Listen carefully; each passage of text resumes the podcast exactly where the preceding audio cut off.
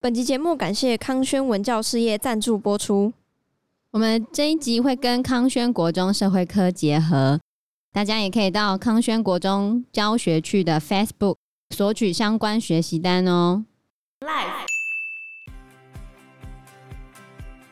其实你以客观的经济数据来说，东欧很多国家他们在人均生产总值，或者是人类发展指数，或者是失业率等数值。是高于世界蛮多国家的，可是你如果叫他们自我评量他们的生活品质，他们的主观感受会觉得他们是在世界中下，可你数据他们明明在世界中上。Hello，大家好，我是 Joe，我是 Fana，我是 Anna。其实你看土耳其人，如果以你以和善程度来说的话，他们就不算东欧，因为作者有去伊斯坦堡，伊斯坦堡算是。土耳其最大的城市，嗯、虽然不是它首都，土耳其的首都是安卡拉哦，但它最大的城市是伊斯坦堡。通常城市里面的人会比较没有那么友善，嗯，越乡村的人越友善，啊，这不是正常啊。对，但是他去伊斯坦堡，伊斯坦堡的人比任何他在东欧地方的人都还要友善，哦，真的哦，所以他觉得土耳其人很友善，哦、就是结论。而且我同学以前去土耳其玩的时候。他说土耳其人非常喜欢跟外国人搭讪，是哦，对，他们很喜欢跟外国人拍照、聊天什么的，对，超喜欢跟外国人，就是说可以跟你合照吗？嗯、然后就，就很新奇吗？对啊，所以我讲那个吟游诗人就是 去土耳其混的很好啊。对，然后我同学那时候去土耳其玩的时候，他说他每天都会被请红茶。每天哦、喔，每一天，对，他只要是去餐厅吃东西，然后就会有人请他喝红茶，嗯、怎么那么好？每天很奇怪吧？而且还是在伊斯坦堡吗？呃，我忘记我同学是不是在伊斯坦堡，哦、但是反正就是他去土耳其的时候，就是每天都会有人请他喝红茶，然后每次去一个地方都会有人要跟他拍照，他觉得嗯，好像稀奇是吗？他就想说，他只不过是台湾过去的。就对他们，对对对他们也就游客而已。嗯、然后竟然那么多人要跟他拍照，他觉得嗯很神奇。所以你其实从西方媒体你会觉得哦，伊斯兰好像很保守、很守旧，嗯、它其实是非常具有包容力的宗教。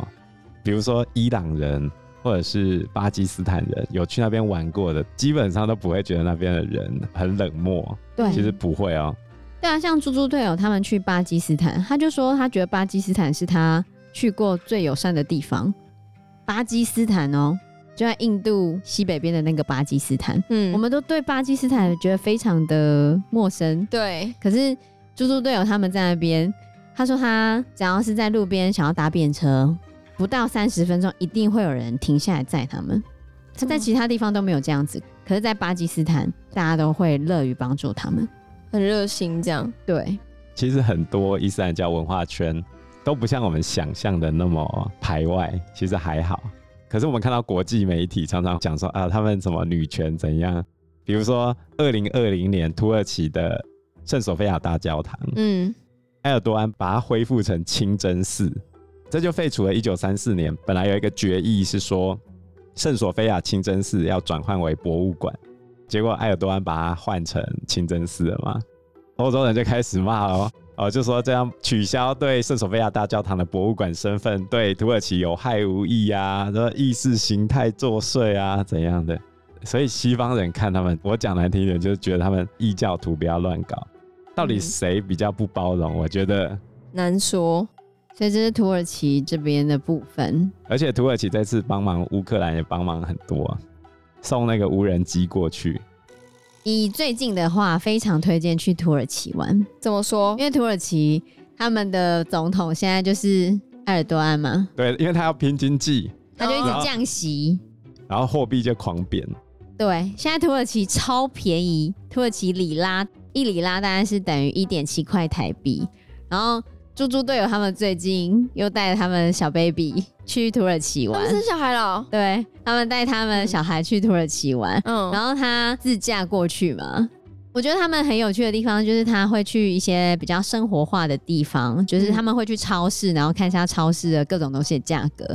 呃，现在土耳其的东西真的非常的便宜，像矿泉水，一点五公升矿泉水我记得他好像说才不到十块钱台币吧，那很便宜耶，一点五公升哦，超便宜。对，就非常便宜。嗯然后像那个多利多滋，我们大包多利多滋不是都要三十几块了吗？对啊，他们大包多利多滋算起来就台币二十二块左右，哇，那真的是便宜。对，就是十几块里拉，很便宜。主要是因为里拉贬值，哦因为几年前不是这样子，可是最近里拉贬到超低。里拉今年光今年哦，已经贬了百分之二十二。我跟你讲，它当地物价可以低到什么程度？十月的时候，YouTube Premium 无广告方案嘛，嗯，很多地方都要调涨。比如说美国，它从十七点九九美元，大概是五百七十七块新台币，涨到七百三十七块新台币。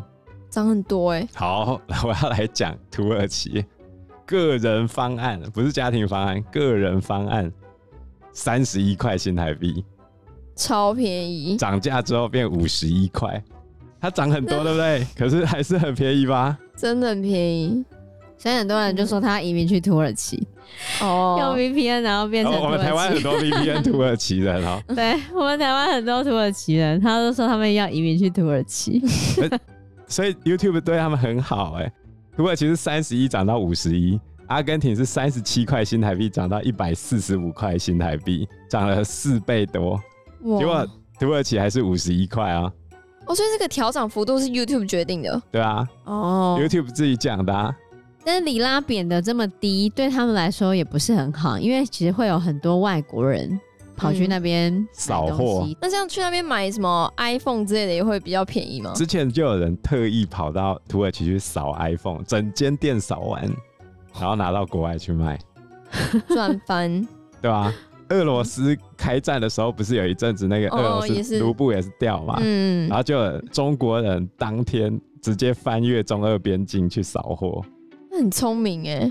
对，所以最近如果要去土耳其玩的话，大推，因为很便宜啊，很便宜。哦就是你花钱的时候，你就会觉得，嗯，太便宜了吧？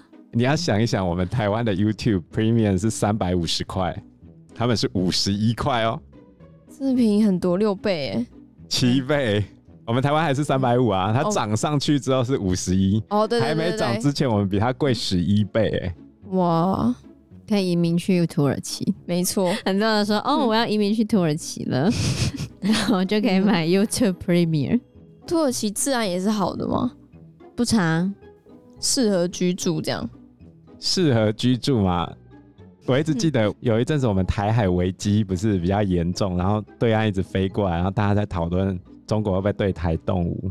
那一阵子吴凤有拍一支影片，然后说他在土耳其的家人一直叫他回去，觉得台湾太危险了。哦，但我觉得会不会打过来也很难说啊。最近办习会之后，他们不是又重申一堆废话，结论就是还是维持现况了。所以就看看喽，洗稿洗单灯啊！我必加猪喊鸡汤呢。那我们讨论乌俄战争很久，我们一直都把焦点放在普丁大大身上，对，但是我们一直没有去讲被他打的乌克兰。现在我们来从法兰西斯塔彭的观点看一下乌克兰。好，其实乌克兰是欧洲第二大国，第二大国，面积第二大，第一大它真的很是俄罗斯。你不要看它每天推进了一点点哦，那个随便一下都可能整个台湾超过四百公里啊、哦，真的哦，很大哦，非我不知道它有常大哦。我不知道它有这么大，我也知道它是粮仓而已。排除俄罗斯的话，乌克兰会是欧洲陆地上最大的国家。乌克兰的全国面积是六十万三千七百平方公里，台湾三万六，大超级多，而且他们人口才台湾两倍而已，地广人稀啊才两倍而已哦，对吧、不到两倍啊，地广人稀、啊、接近啊。真的地广人稀。所以其实我觉得乌克兰是个很有前瞻未来发展性的地方。作者从一九九九年起都会一直拜访乌克兰，每隔五年他就会去一次。所以他目前呈现的是还没有被俄罗斯攻打的乌克兰。他觉得对乌克兰最有印象的地方就是充斥着共产主义的影子。充斥着共产主义的影。乌克兰境内其实分成两派，一个是亲欧派，一个是亲俄派。就是这两派一直僵持不下。像最近赫尔松刚被乌克兰打下来嘛，他们现在在里面抓乌奸，就是亲俄派的。但实际上，亲俄派本来就在乌克兰里面存在着相当大的比例，因为他本来就是跟俄罗斯同一个民族，都是东斯拉夫人嘛。所以他觉得被共产主义统治的那些坏习惯保存得非常彻底。举一个最明显的例子，就是共产主义的一大遗毒——警察。警察都是强势跟贪污。虽然作者他去乌克兰的时候都没有遇过任何贪官污吏哈，但是很多旅游网志作家就说他去乌克兰曾经被警察勒索过好几次。乌克兰在战争之前的贪腐状况也非常严重啊。只要你是外国观光客的话，你很有可能会被警察收各种轻度的违规费用。反正他就说你违规，你就要把钱拿出来。去俄罗斯、去乌克兰其实都一样，莫名其妙收钱。对，那你要避免被莫名其妙收钱，就是假装听不懂，反正就语言不通，不知道他在讲什么，啊，不然就是强调你很穷。要一直跟他说你很穷，虽然你是观光客，可是你非常的穷，你只能住得起青年旅馆或者什么之类的哦，不然你可能就会被勒索，或者是你的皮包里面千万不可以放大钞，只能放一些些钱零钱。对，人家打开来就是那些钱，我里面就真的这些钱就给你。所以他觉得就是共产主义的最大遗毒，就警察贪污的问题，在乌克兰非常的严重。还有在乌克兰境内，还是可以看到很多那种共产主义时期留下来的标语，真的吗？就什么严禁什么什么什么东西，严禁什么什么东西。不过他们都是西里尔字母，可能都看不懂。嗯、但是作者去很多次嘛，他就看得懂很多严禁，嗯、到现在都还没有拆掉。对，就是很多规定，有些可能没有拆完，哦、就是还是可以看到那时候的东西。作者其实，在网志上面写他对乌克兰的看法。会很多乌克兰人对作者的看法觉得嗤之以鼻，那就觉得说，你怎么可以这样说我们？因为作者对乌克兰的评论就是很冷、嗯、很穷，然后生育率开始越来越下降了。可是当地乌克兰人觉得说，哪有，我们才没有这样子，然后他就讲反话，很好笑。后来他就拿了数据来打脸乌克兰人，他说乌、嗯、克兰在二零二二年的生育率只有一点二三。一点二三蛮低的、欸，很低。我们也一点多，可是你以东欧来说，东欧一点二二很低、欸，嗯、是全球最低之一。所以他说乌克兰的人口成长率是负的，而且你现在打仗之后，社会增加率也是负的，出生率又那么低，所以乌克兰的生育率很低，这是事实。他觉得他不知道乌克兰人在那边否认个什么劲儿，然后再来第二个、啊、就是很冷，冬天非常之冷，这很合理呀、啊。这边本来就很冷啊，这是大陆性气候，本来就夏热冬冷，可夏天也没有到热啦，温差很大。对，温差很大。嗯、然后，但是冬天真的非常之冷。可是发兰很喜欢这种冬天很冷的天气啊。这是很难讲，因为台湾就是湿冷嘛。有时候我真的觉得台湾的冷还比那边还要更冷，因为在这边可能穿再多衣服都不够，可是那边是干冷，再加上室内又有暖气，所以我觉得很冷嘛，好像也还好啊。可是还是我已经脱离太久了，你可能已经脱离太久了。对，应该是。那就是暖气的这件事情呢，你要看最近还有没有办法。哦，对，他们打仗的时候，有很多电力公司其实是有被影响到。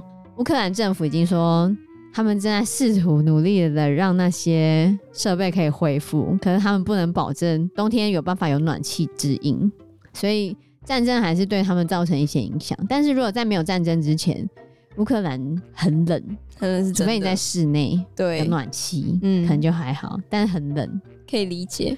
记得那时候去俄罗斯最低，我有遇过负三十度哦，非常的冷。负三十度到底什么概念啊？就是水放在车上，过两个小时就会结冰这样。那买热咖啡会不会走出来？过没多久就变冷了？会啊，一定是会的。所以你是喝热咖啡，你要在速喝，十分钟内喝完，那不会烫舌头吗？嗯，假设你在室外的话，真的很快就冷掉了，真的、喔。对啊，而且你再不喝完的话，一下子就结冰了，负三十度，非常的冷。而且我之前有看过那种很冷的城市，汽车都不可以熄火，因为你车子如果熄火的话，就不能动了，对，然后就会坏掉，不然就要拿车罩之类的把它罩住，才可以避免那个雪全部堆在上面。对对对对对对对，不然每次清那个雪真的很烦。我们家是那种会堆到出不了门。就是一定要出来铲雪，嗯，很累。冬天的时候铲雪真的超累的，光是要铲那个你要走路就已经要花很大力气了。所以乌克兰，他应该没有俄罗斯冷，俄罗斯应该更冷。乌克兰人觉得他们才没那么冷，但是实际上蛮冷的吧。好再来，乌克兰人觉得他们没有那么穷，可是以某些访查来说，乌克兰还是蛮穷的。就贫穷现象来说呢，嗯，乌克兰有全球最低的个人经济指数，就是在二零零九年的时候，美国中情局其实估计有百分之三十五的人生活在贫穷门槛之下。有一个英国读者说，乌克兰是他去过最贫穷的国家之一。怎么会这样子呢？你可能觉得在乌克兰生活没有那么惨，但是因为共产主义，他们有留下一些好的部分，他还是会对于人们的生活有一些基本保障。所以在偏乡的地方就会真的很穷吗？应该说，因为他们都赚的不多，然后他们花费其实也都不高。所以虽然你赚的很少，可是生活其实都还可以指引，而且你周围人其实都跟你差不多，所以你没有觉得自己很惨。实际上，你如果跟其他国家人比起来，你应该是贫穷的，但他们自己不自觉，他们可能觉得没那么惨吧，因为周围的人也都、嗯、不是他们都有得吃啊，他们都有得吃啊，他们欧洲粮仓啊，要吃什么就自己种。你觉得农夫很穷吗？哎，对他们真的在领劳农津贴，但是。你说他们有没有东西吃？哎，他们可能吃的比你还好哦。哦，是，这是真的。还有，为什么乌克兰人相对起来好像没有那么惨？就是因为他们很多住宅来自于苏联时期的，所以他们只要把他们当初免费获得的那个公寓变成他们自己的之后，那他们其实是有地方住的。那他们的水电费又相对便宜，所以其实他们只要靠他一些微薄的收入就可以维持生计，因为他有地方住嘛。虽然收入很低，但是他还勉强可以生活啊，还过得去。对，不过二零一八年的时候，盖洛普访问了很多个国家，问说：你觉得你们国家的人民是不是可以借由努力工作提升社经地位？乌克兰人回应最负面，他们觉得他们没有办法透过努力工作来提升他们的社会地位，所以其实他们自己也是不满意现况的。对，就是乌克兰人非常的不满意现况。觉得没有办法透过努力提升他们的社经地位，然后觉得自己的生活水准跟能够享受物质很不好，然后不满意自己的国家环保政策，只有百分之二十二满意而已，也不满意自己的医疗服务，只有百分之三十的人对医疗品质感到满意。那有点惨哎，对啊，就是他们对自己的国家各种调查都很不满意，嗯，可是他们又不觉得自己有那么穷，对啊，这就是很奇怪的地方哦。就像我刚刚讲的，可能是因为他们其实都有住宅，就他们是有地方住的，有的吃有的穿，就是至少你不用为了住宅而烦恼，你不会没有地方住。嗯、你如果有一个勉强可以温饱的工作，可能就还好吧。哦，但是你可能就是维持了这样子不上不下的生活，然后爬不上去，对，爬不上去，这是他们觉得最痛苦的地方，因为他们爬不上去，他没有办法透过。努力提升他们的社经地位，可是乌克兰有很漂亮的女生啊。作者就觉得说，乌克兰象征着东欧那些人的现象，只是更极端一点，就是东欧很多人很喜欢抱怨，很喜欢用悲观看待人生，很喜欢扮演受害者。他觉得是东欧的文化倾向，玩心理游戏，就觉得 哦，我就惨啊。我们就很可怜呐、啊，我们就很衰、啊。其实你以客观的经济数据来说，东欧很多国家他们在人均生产总值，或者是人类发展指数，或者是失业率等数值，是高于世界蛮多国家的。可是你如果叫他们自我评量他们的生活品质，他们的主观感受会觉得他们是在世界中下。可你数据，他们明明在世界中上，那太妙了吧？所以他觉得。作家杜斯妥耶夫斯基的名言说：“人们只喜欢计算自己的麻烦，不喜欢计算自己的喜悦。”所以他觉得东欧就是这样子，只算到自己不 OK 的地方，可是都不会去想到自己好的地方。嗯、然后也有可能是因为东欧人喜欢跟西欧比，哦，有可能，对，因为他觉得他的比较只是西欧，嗯，他觉得他们永远比不上，对。可是如果他们跟非洲比，或者是跟亚洲某些国家比，嗯，应该都很好。对啊，可能他们的对手太强了，他们有习得无助感。嗯、对对对对对，就我再怎么努力，我都比不上西欧，算了，我就烂。会不会是这样子？感觉有一点，所以就是这种文化倾向。所以亲俄派就觉得亲欧派你们没事干什么，要去捧欧盟啊？何必自甘堕落？伟大的斯拉夫人要复兴啊！当然是要跟俄罗斯一起混啊！为什么我们要去符合西方价值？是这样吗？就是亲俄派在乌克兰是，如果是在克里米亚的话是大宗啊，乌东地区也是大宗啊。哦，所以亲欧派的反而比较少。亲欧派的都在乌西，比较穷。哦，比较穷。反而穷人是亲欧的，然后乌东这边工业比较发达的地区比较亲俄。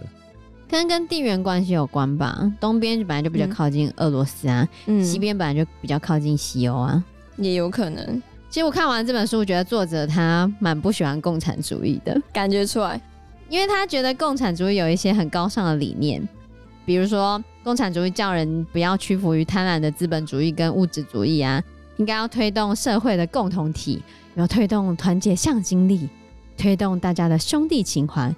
鼓励人们可以帮助同胞，然后重视平等，人人都应该享有相同的生活水准，人人都应该公正的彼此互相对待。但他觉得近年的访查完全看不出这些优良的传统，他觉得 到底是怎么了？是共产主义没有把他们的价值灌输给人民呢？还是其实是在资本主义接手之后流失了？是不是这些价值观从来没有深入人心呢？他觉得很难判断。以目前的东欧人。给作者的感觉就是好的东西都没有留下来，嗯、留下来尽是一些坏的。因为时间关系，我们这一集节目就到这边喽。有任何的建议都可以在留言区告诉我们，或者是直接在 Facebook 或者是 IG 留言我们，我们都会回应你哦。喜欢我们节目的话，欢迎按赞、订阅、加分享。如果喜欢我们今天的内容的话，也欢迎赞助我们一杯咖啡的钱，让我们可以走得更长更久。谢谢大家，谢谢大家，拜拜，拜拜，拜拜。